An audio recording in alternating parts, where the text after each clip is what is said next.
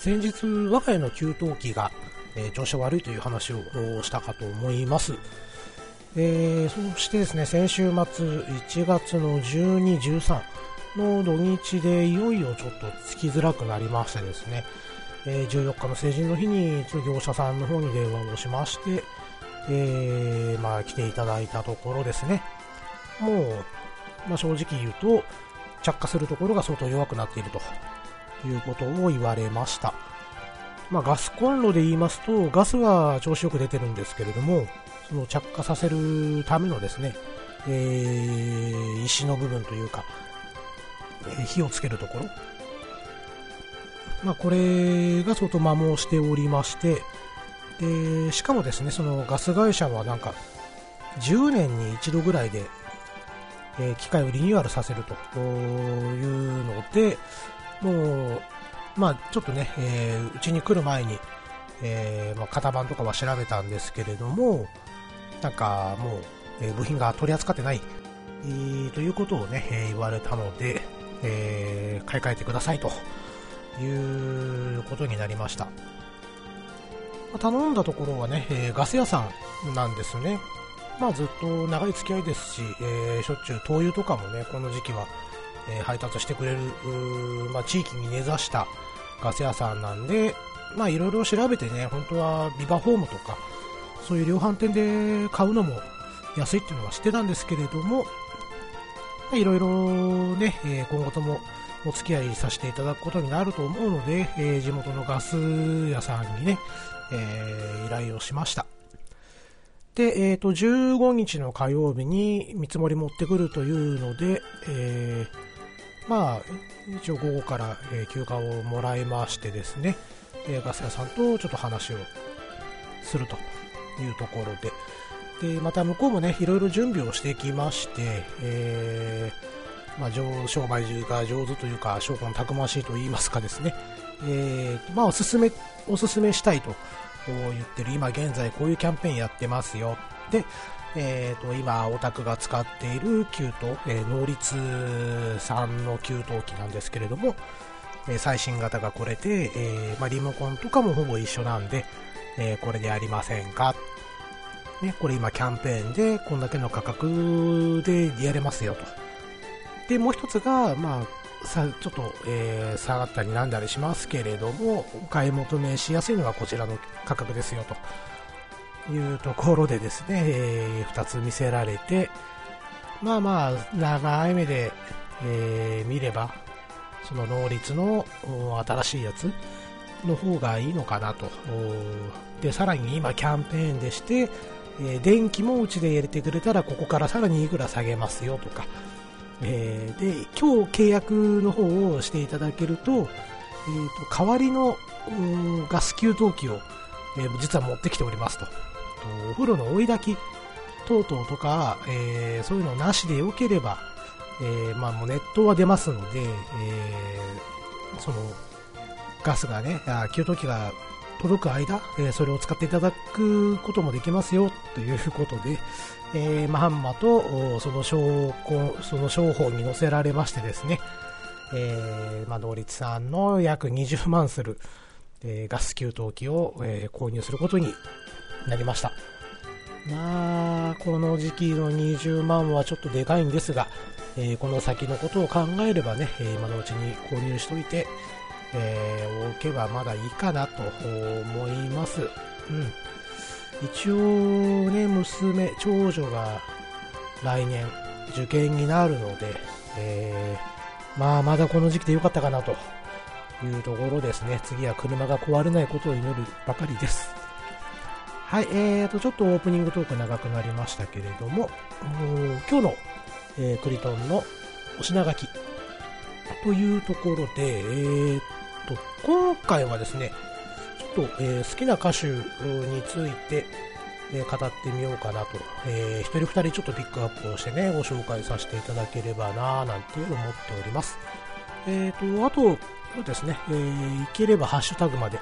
えー、行きたいなと思っておりますので、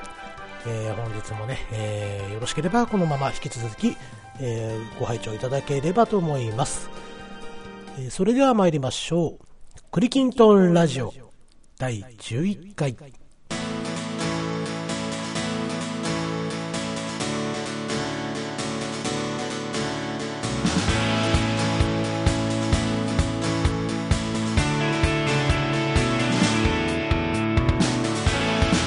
はい、えー、改めましてグリーンです。皆様いかがお過ごしでしょうか？えー、っと先日、まあ、1月11日に会社の飲み会があったんですけれども、えー、僕の左隣に座っていた人そして、えー、僕の正面に座っていた人がですね合わせて、えーまあ、15日と17日にそれぞれインフルエンザにかかっていたということで会社を休みましてですね、えー、ちょっともしかしたら自分も怪しいんじゃないかと、えー、いう時はあったんですが、えー、まあ、なんとか持ったかなという感じはします。ただちょっとね、え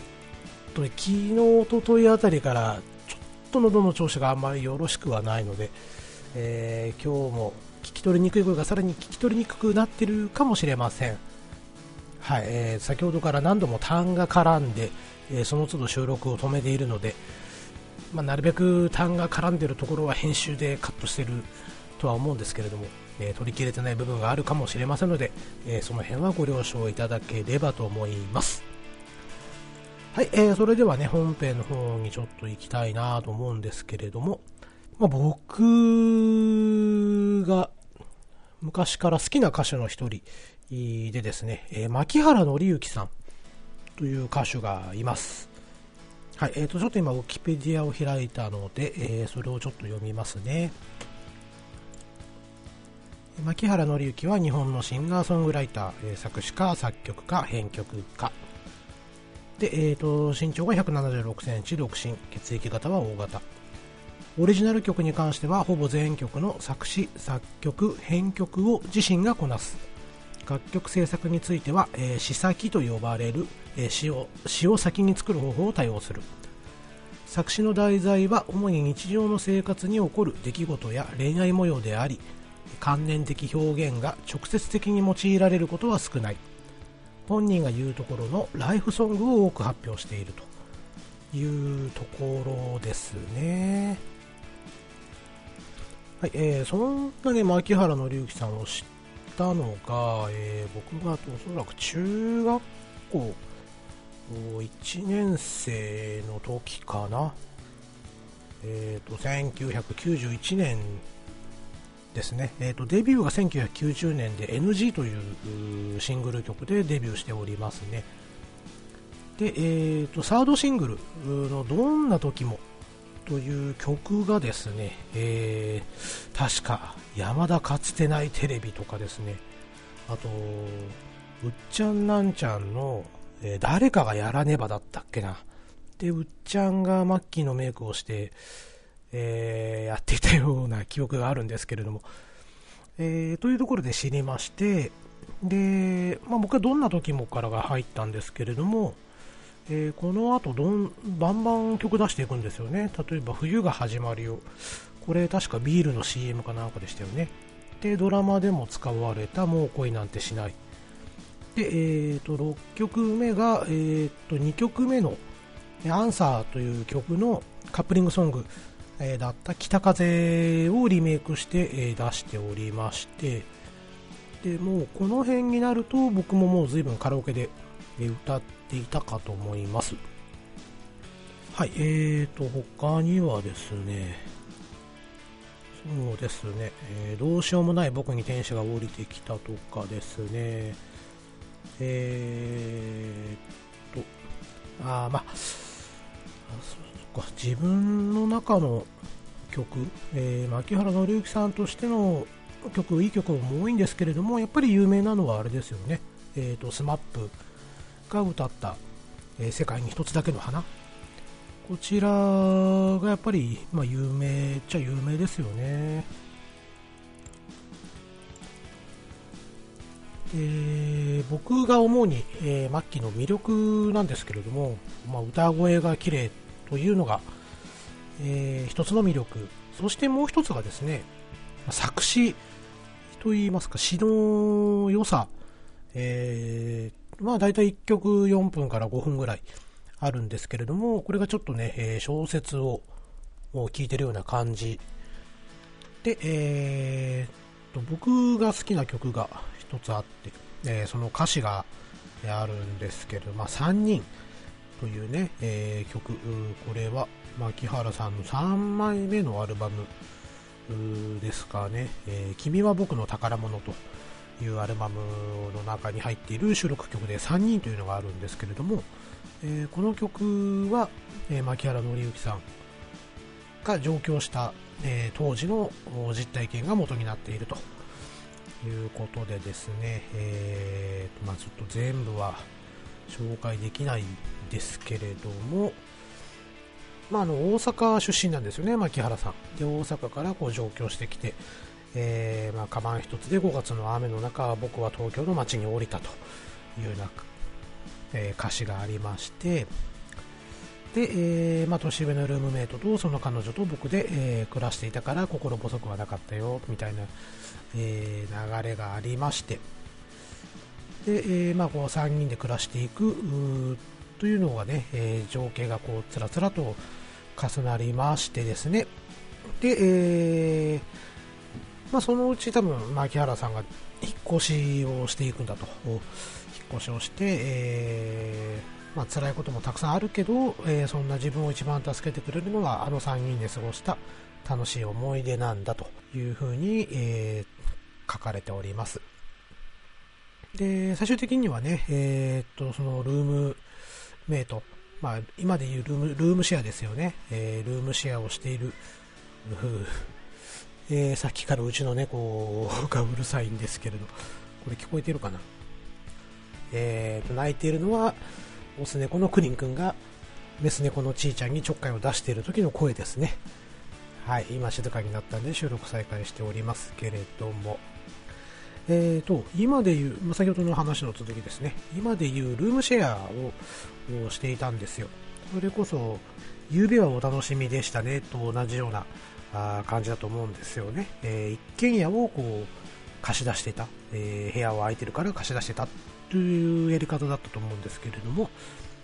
まあ、結局最終的にはこの家をね、売りに出した。えー、あの家売りに出してたんだ。もうすぐ買い手が決まるらしい。だから近いうちに遊びにおいでと。少し胸が苦しいと。ね、えー、いう歌詞がありまして、で、えー、まあ、ね、一番初めの東京がこう、さようならっっていう風に、えー、終わっていくんですけれども、うん、初めこの曲を聴いた時にうわすごい小説みたいだなと、えー、思って、えー、そこからこの人の歌詞に注目をするようになったんですね。でえー、っとそうです。もう一つ思い出がありまして、え、僕も大阪からこう東京に向かう時にえー、と友達が見送りに来てくれたんですよね4人ぐらいえー、見送りに来てくれたのかな。で、えー、新大阪のホームに立っね、え、みんながこう見送ってくれまして、え、また休みになったらこっちを帰っておいでや、つって、えー、風に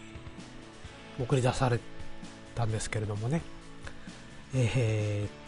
と、ちょうどね、まあそうやって、うん、まあ俺も頑張るからお前らも頑張れよって言いながら新幹線に乗って、えー、出発しましてね。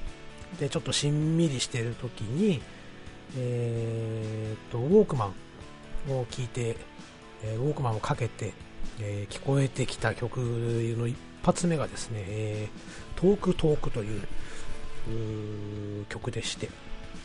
でこれも結構未だにね、えー、CM とかで使われるので、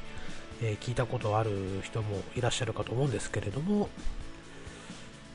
もうね、えー、遠く遠く離れていても僕のことがわかるように力いっぱい輝ける日をこの街で迎えたいと、えー、いう出だしから入りましてですね、また猫が鳴いてます、栗が鳴いてます。うん。で、結構この曲をこう、そのシチュエーションの後に、えー、見送り送り出された後にこの曲聴いた時にね、ちょっとグッと胸にくるものはあったんですけれどもね、でも本当にね、えー、この曲をちょうど聴きながら、えー、思ったのはですね、あの遠く遠く離れた街で、えー、元気に暮らせているんだ、えー、大事なのは変わっていくこと変わらずにいることと。いうこの歌詞とですね、えー、あと一番最後の締めのところで、え僕の夢を叶える場所はこの街と決めたからという歌詞があるんですけれども、うん、ここにすごく影響されて、えーちょっとね、えしんどい時大阪に帰りたい時何度も聞きました。何度も口ずさみ口ずさみましたし、え、車の中でもね、え、何度も歌って、え、自分を励ました曲。なのがこのトークトークというところですね。えーと、あとですね、えー、牧原紀之の6枚目のアルバム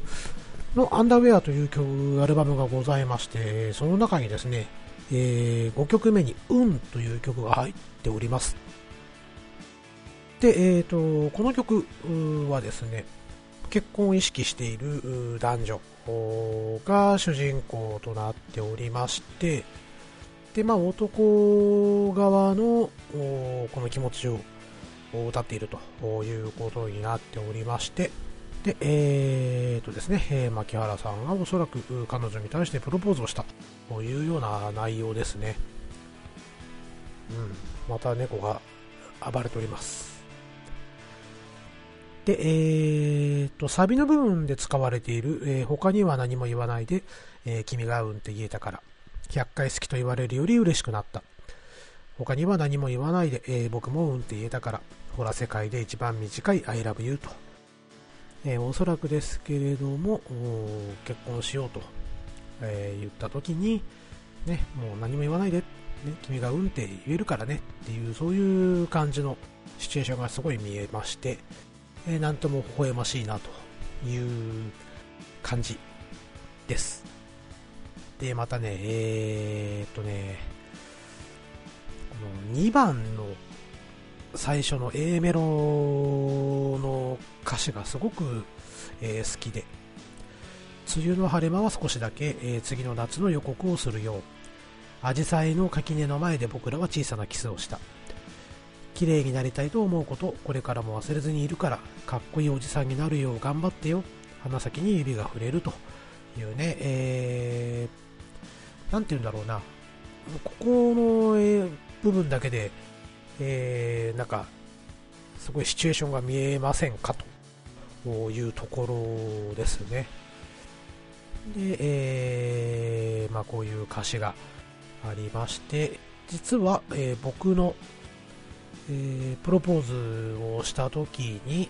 えー、後ろでこの曲をちょっと流したり、えしておりましたということをね、えここで告白したいなと思います。うんあれですね、え、もうこのクリキントンラジオは、え、僕のエピソードトークで、え、今のところ成り立っている番組ですので、え惜しまずにどんどん出していきたいなと、え思っております。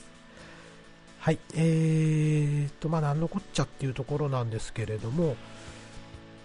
なんていうんですかね、え第1回目で、え僕が、えバンドを組んでいたという話をしたかと思うんです。でいろんなコピーをしました。最初は、まあ、リンドバーグから始まったりとかしてるんで、まあ、いずれ、えー、この辺の話もちょっとしていきたいなとは思うんですけれども。最初はね、えー、コピーという形で、えー、有名なバンドさんだったりとか歌手の曲だったりとか、まあ、そういうのをですね、えー練習してバンドという形にしていくんですけれども、まあ、いずれ自分たちでこのオリジナルの曲を作りたいという話が出ましてですねでじゃあ誰が作る誰が誰が曲作る誰が歌詞作るみたいな、えー、話をして、まあ、それこそ本当にねダチョウ倶楽部みたいな感じでどうぞどうぞっていうねもう誰かが、まあ、俺やらないからお前ら誰かやれよっていう形でみんななるわけですよね。まあそんなこと言いながら僕もちょっとね、作詞には興味持っていたんで、えー、作詞活動をやっていました。まあね、えー、こう、いい歌詞書けたなと思って披露しようと思った頃にはバンドが解散したりとかですね、いうのもあったので、えー、日の目は見ませんでしたけれども、その時にね、えー、参考にさせてもらったのがこの牧原紀之さんの曲だったかなと、えー、思います。牧原紀之さんの曲って基本的にこう小説になるようなこの1曲の間で、えー、物語がこう綺麗に展開されていくという形なんですけれども、えー、女性の方でもね1人、えー、似たようなその小説っぽい、え歌詞が書ける人というところでね、え森高千里さんなんかもよく聞いておりました。はい、えーと、それこそね、初めは好きじゃなかったんですよ。えー、特にね、えー、ハエ男とか、あと、臭いものには蓋をしろとかっていうね、えー、曲がありまして、あんまりなんか、感じ悪いな、この人って思って聞いていたんですけれども、えーと、あれ、フジテレビのね、えー、バレーボールの中継だったかな、えー、ファイトという曲を出したんですよね。で、その曲があまりにも、えー、歌詞が良くてですね、えー、坊主頭の太郎くん日に焼けて、えー、練習したって補欠だけれどみたいな、えそういう歌詞から入るんですけれどもね。で、えこの時から、あれ？なんか、すごいいい詩を書くんだな、この人は、というふうに気づきまして、で、その後私がおばさんになってもとかですね、えーと、渡良瀬橋とか、いうのを聞くようになって、うん、あのあ森高千里さんもこういう一曲の間で、えー、物語を展開させる歌詞が書ける人なんだなぁなんて思いながらね、えー、聞いておりました。ということでですね、まあ、あのメロディーとかも、えー、曲の中で大事だと思うんですけれども、えー、僕は意外と、え歌詞が好きです。うん、歌詞に注目をして聞くことが多かったですね、えー、特に若い頃は特にそうでした、えー、他にもねグレーとかも好きなんですけれどもグレーも実は、えー、歌詞が良かったりします。なんか歌謡曲っぽい歌詞なんですよね、うん、だメッセージ性があるある？あんまないか。あんまないかもしんないですけどなんかね、えー、歌詞が好きだったりするんですよね。で、まあ、高校のところ、あんまりね、えー、歌詞を見ないで、えー、なんとなく惰性で音楽を聴いてることもちょっとあるので、えまたその辺は歌詞をね、え大事にちょっと聴いてみたいかななんて、え思っております。うん、なのでね、え洋楽とかも好きなんですけれども、家にもいくつかありますしね、ビートルズから始まって、それこそクイーンだったりとか、モンジョビとか、えー、古いところで言うとカーペンターズなんかもね、あとマライア・キャリーもあったりするのかな。うん、あとエアロスミスとか、そういうのも買ってたりするんですけれども、まあ、なんやかんやと、やっぱり、えー、方角の方が、えー、よく聞いてるかなというところですね。はい、えー、まあ、その中でもね、やっぱり歌詞、に注目をして、えー、聞いていたというところで牧原紀之さんをちょっと今日は紹介しようかなと思いました、うん、また音楽の話はね、えー、ちょこちょこやっていければと思っております。はいというところで、えー、牧原紀之さんの紹介でした。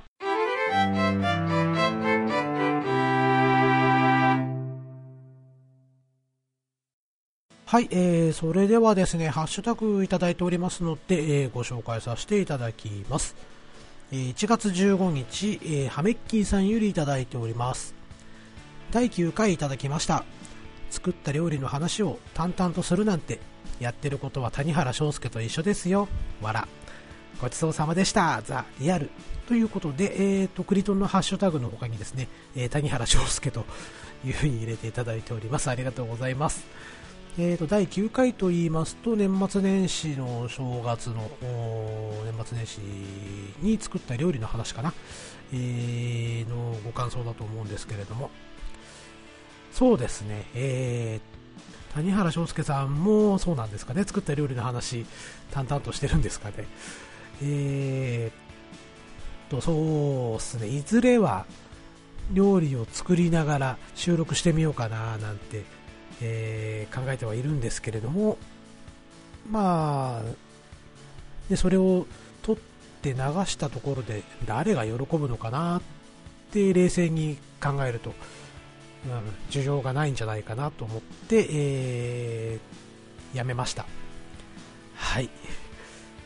ということでですね、えー、またそうですね、えー、なんか作った時には飯テロをしようかなと思っております。はい、ハメッキーさんありがとうございます。続きまして、ハメッキーさん、あまたハメッキーさんよりいただいております。第10回いただきました、えー、私も元喫煙者ですが、個人的にはやめない方が良かったかなと思ってます。ただでさえ無趣味の人間ですから、まあ、書体を持たれてる方々は吸わない方が良いのかな。悩ましいところで、ごちそうさまでした。というところで、えー、今度ハッシュタグに禁煙と入れていただいておりますね。ありがとうございます。えーと、そうですね。どうなんでしょう。ただ、今ね、その、何でしたっけ、肺炎？し、なんだっけ。うん、あの、肺炎 COPD、これ肺炎なのかなとの関係性も最近はちょっと言われてきておりますよね。うん。で僕もそんもともとねあんまり気管支炎が強くなかったんですよ、えー、気管支炎やられるとあっという間に風邪をひいてしまう。という体質なので、えー、鼻から禁煙はしなさいよというところで医者からも言われていたんですね。でさらに猫を飼ってからですね、えーと、実は猫アレルギーも併発しまして。で、えー、と一時すごい呼吸が苦しくなった。あ時がありまして、まあ、今もですね実は呼吸器系には通って、えー、おります。2ヶ月に1遍ぐらいかな。薬をとりあえずもらいに、えー、喘息の薬ですね。まあなので本当はね1日も早く禁煙をしなきゃいけなかったところ。が、まあ、ずるずるとここまで来てしまった。という自分の意志の弱さですね。はい。まあ今年こそね、えー、これをなんとかやり遂げたいかなと、えー、僕は思っております。うん、でも、ハミキさんもね、今後のことを考えれば、うん、禁煙できてよかったんじゃないかなと、えー、思いますよ。で、やっぱりね、えー、っと、今感じているのは、あのー、まあ、前回も言いましたっけね、えー、タバコ吸わなくなったおかげでコンビニ行かなくなりまして、えー、まあ、タバコだけじゃなくてね、他にもなんかついでにあれも買おう、これも買おう、つって、えー、買うこと多かったんですけれども、コンビニ行かなくなったということはですね、本当に財布からお金が出ていかない。あれ？もう月末なのに、まだこれだけ残ってるんだっていうのが今のね、えー、率直な感想です。というところでね、えーと、なんとかね、えー、お金をちょっと貯めて、スイッチを買いたい。本当にそれだけですね。はい、ということで、えー、禁煙頑張ります。ハミキーさんありがとうございました。はい、えーと、続きまして、トヘロスさん、トヘロスあと DQ10 さんからいただいております。えー、こんにちは。ドアラジさんやハンバナさんでのご出演を機に遅ら遅ればせながら番組を拝聴させていただきました大変落ち着いた語り口さすがライターさんらしくまとまりある構成に好感が持てましたこの先の回も楽しませていただきます。ということで、えー、トヘロスさんからいただいております。ありがとうございます。トヘロスさん、私も、えー、お名前は、えー、もうね、えー、ご拝命、え、しております。え、というのも、ね、僕がよく聞いているドアラジさんだったりとかですね、えー、ハンバナさん、特にハンバナさんではあのトヘロスさんの企画が取り上げられてたりとかもしておりましてですね、うん、あのー、多分同じ時期に、このハッシュタグで、えー、書かれてたと思うんですよ。また、ドアラジさんのね、え、ー、と、イベント、でプレイ、プレイヤーズイベントなんかでも、えー、お目にかかりましたしね。うん、そのトヘロさんからこうやって、えー、コメントいただけたというのはすごく嬉しいですね。ありがたいなと思って、えー、おります。またね、えっ、ー、と、ハンバナさんの方でもそのうちおしゃべりされるのかな。えー、た、ポッドキャスト会にね、えー、デビューして、えー、くださることをね、えー、期待しておりますので、はい、えーと、ヘロスさん、えー、ありがとうございました。あ、ただね、私、あの、ライターだったわけではなくてですね、えー、ライターを目指して、なぜかテレビ局のエディになったというね、えー、そういう人間ですので、ただね、あの構成のところでまとまりがあるというふうに、えー、書いてくださったのは非常に嬉しいです。ええーと、あまり何も考えてはないんですけれども、まあ、そういうふうに見えるということはね、えー、まあ、ありがたいなというところですね。はい、えー、また、ぜひよろしければ聞いてください。ありがとうございました。続きまして、魔王さんよりいただいております。えー、プロ野球プレーオフ問題。今は特にひいきの球団はなく、選手個人の活躍を時々見たり、聞いたりで楽しんでいる側からすればありかなと思いつつ、球団単位からすれば駆け引きや色々あるし難しいですね。オマリーといえば阪神、そして彼の歌う六甲おろしでしょ。実は以前は阪神ファンでした。わら、といただいております。真央さんありがとうございます。はい、えーっと、そうなんですよね。確かに盛り上がったんですよ。一時ね、えっと、やっぱ J リーグの方で、えー、この入れ替え戦で結構盛り上がるということで、まあ、プロ野球の方も、まあ、そういうプレーオフを導入した方がいいんじゃないかという風になったかなというちょっと記憶しているんですけれども、また得意の記憶違いだったらごめんなさい。なんですけれどもね、えーと、まあ、確かにね、あのホーム球場でやる側、あプレーオフだと、まあ、3位、2位、1位という3チームが出れるわけですよね、セ・リーグ、パ・リーグともに。で、えーと、2位と3位のチームが戦うときは2位の側がホームゲームになるわけで、えー、そこでの収益は全て、えー、チーム側に入ると、えー、ホームチーム側に入るっていうふうにどっかで見た記憶があります。うん、なので、球団側としたら確かに、えー、まあね、えー、と2位と1位にななれば、まあ、ボーナスステージがあるよ、金額的あの収益面でっていう風なのかなっていう気はするんですけれどもね。ただやっぱりね、その、勝率で5割いくかいかないかのチームが、まあ、たまたま1位のチームに勝ってしまって日本シリーズに出てしまう。というのがね、僕はやっぱりなんか面白くないなと思っちゃう古い考え方の人間かもしれませんね。うん。というところで、えー、っとね、まあ、マモさんはありだと思ってらっしゃるということでね、まあ、おそらくいろんな意見はあるとは思います。はい。なので、まあ僕の意見は正しいわけでもなく、あくまでも一個人の意見ですのでね。うん。まあその辺もひっくるめてね、またプロ野球知ってる人とちょっと語り合えればいいななんて、えー、ちょっとね、えー、思っております。その時は魔王さん、ぜひね、えー、一緒に喋ってみませんか？というところですね。そしてやっぱそうですね、えっ、ー、と、オマリーはロックオールして歌ってましたね、ヒーローインタビューのところでね。うん、盛り上がりましたよね。ということは、やっぱり、えっ、ー、と、オマリーがいた時だと新庄とか、あと亀山とか、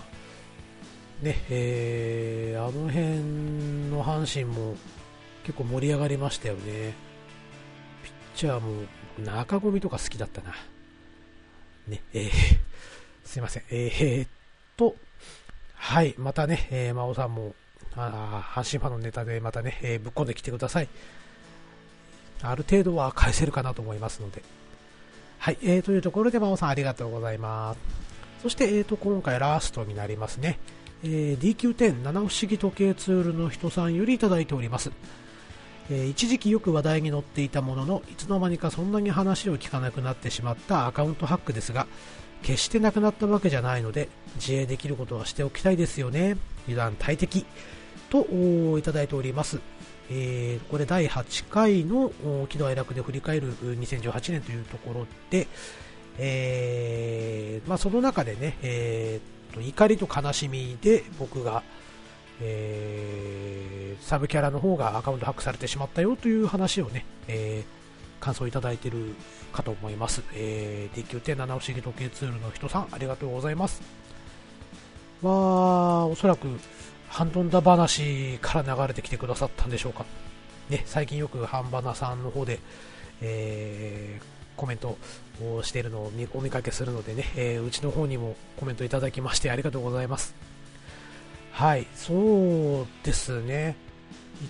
時はよく本当に話題になりました。僕が、えー、始めた当初、2013年から、えー、ドラクエ10始めてるんですけれども、やっぱチーム面の中でアカウントハックされてる人2、3人いましてですね、えー、捜索しに行ったこともあります。で、その時はね、対岸の火事だと思って、怖いね、なんて思っていたのが、やっぱりいざ自分がなった場合にはですね、本当に頭が真っ白になると言いますかね。うん、まあ、サブキャラとはいえ、やっぱりね、えー、っとずっと育ててきましたし、ストーリーも追っかけてきましたし、えー、それなりに時間と労力はかけておりましたのでね、やっぱり、えー、悲しかったかなと、そして、えー、怒りですよね、そのハックした相手にもそうですし、え自衛を怠っていた自分にも怒りが、えやっぱり出ましたしね、うん。まあ、この話はいずれ、ちょっとやりたいので、えー、大々的にちょっとゆっくり語りたいと思います。はい、えー、ということでですね、もしドラクエ10のユーザーさんの方で、えー、サブキャラでね、まあサブキャラの方は、えーと、パスワードはワンパスワンパ、ワンタイムパスワードをつけてないよっていう方いらっしゃるんであればね、えー、一刻も早くワンパスを入れてください。はい、えー、よろしくお願いします。はい、というところで、えーと、ハッシュタグの方は以上となります。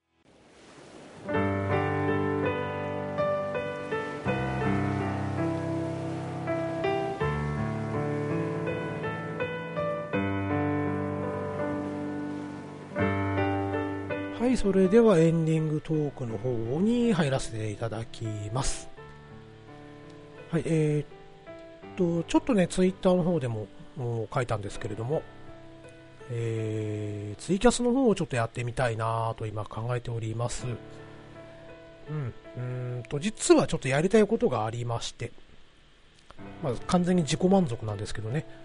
えー、それに向けてまず配信できるかどうか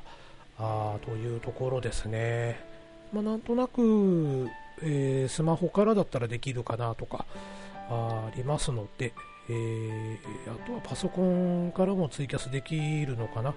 またその辺はちょっと調べたいななんて思ってはいるんですけれどもね。えっ、ー、と、近々、えー、と、今日これ配信がおそらく19日かな？1月19日に配信すると思うので、来週ですね、えー、どこかで、えー、ちょっとテスト的に、えー、配信してみたいなと思っております。うん、あの僕のこと知ってくださってる方が、えー、聞いてくだされれば、聞いてくださってね、意見いただければ嬉しいかなと思うんですけれども、まあ、おそらく、えー、カラオケを歌ってるところを流す予定なので、えーと、あまりコミュニケーション取れないかもしれませんけれどもね、えー、その場でもし聞いてくださる方がいれば、えー、よろしくお願いしますという予告ですね。うん、やらないかもしれないですけど。はい。えーと、他にもちょっとね、今、えー、喋りたいなと思う話がいくつかありまして、えー、まあ、どういう話にしようかまとめている最中です。はい。ですので、えー、また定期的に今のところ配信はできていけると思います。そしてね、えーとあんまりここでこんなこと言わない方があいいんでしょうけれども、えー、ちょっとドラクエ10に関して今勢いが落ちてきてる状況です。まだまだね、やりたいこと、やることたくさんあるんですけれども、なんか、と今気が抜けてる状態、ふーっと、えー、一息ついてる状態ですね。えー、とね、一番まずいのが、うん、今日はインしなくていいかなと思い始める、始めることがちょっと増えてきてるので、えー、これはあまりよろしくないかなと思っておりますね。まあ、こういう時はね、何かしら無理くり目標を持つのが、あいいのかなと思っていますので、えー、まあ、何かしらちょっと目標を作ってね、えー、やっていこうかなと思っております。まあ、あの末っ子のね、えー、とクリキントンがですね、とりあえず職業のクエストを全部終わらせまして、えー、18色それぞれで証まで取りましてね、えー、まあ、これでようやく集中してストーリーの方とか、あとスタンプクエの方に書かれるかなというところ。ただまあずっとちょっとねソロで1人で、えー、ぼーっとやっていたもんでね、えー、まあ、最近あのチームドアラジに私参加させてもらってるんですけれども、募集がありまして、新コインボスの、ゴレオンでしたっけね、に引かせていただいたり、またね、私が入っているルーム、防衛軍のルームがあるんですけれども、えー、とツスクルの討伐と、えチョッピの討伐があるので、え行く人いますかっていうことでね、募集があったんで、ちょっと、え手を挙げてね、え行ってきまして、まゾンビの方はね、え倒せた無事討伐できたんですけれども、え、チョッピの方があと一歩というところで、えー、門が決壊してしまったという、まあ、残念なあことがありましたけどね、やっぱりパーティープレイは楽しいなと思いましたね、改めてね。うん、ですので、えー、ドラクエ10の方もまた目標をちょっと掲げてね、いろいろやっていきたいなと思っております。はい、えー、そんなところですかね。この番組では皆様からのご意見をお待ちしております。ツイッターでツイートくださる際は、ハッシュタグ、クリトンとひらがなでつけてツイートをしてください。半角シャープ、ひらがなでクリトンです。また、メールにてご意見をお送りしたいという方はですね、す、えー、べ、て英語の小文字で、クリーンのラジオ、アットマーク、gmail.com、k-u-r-i-n noradio アットマーク、GMAIL .com です、えー、こちらまでお送りください。またね、えー、ツイッター2つやっております。えー、クリーンアットマーククリトンと、あとクリキントンラジオ公式という2つのアカウントやっておりますので、えー、よろしければフォローください。そちらの方でもしご意見等ありましたらですね、えー、2つのツイッターアカウントの方にでも、えー、DM かなんかをくだされば、えー、幸いでございます。お寄せいただいたご感想は番組内でもご紹介させていただきます。皆様からのご意見、えー、心よりお待ちしております。えー、またね、えーと例えばちょっとこういう話を今度したいんですけれども、えー、一緒に喋れる人いますか？というのも、えー、今度公式アカウントの方からですね、えー、クリキントンラジオ公式の方からちょっと載せてみようかなと思いますので、えよろしければまたそちらの方も目を通していただければなと思います。はい、えー、というわけで第11回のクリキントンラジオ、えー、今日はこれにて終了したいと思います。ご清聴どうもありがとうございました。クリンでした。まったね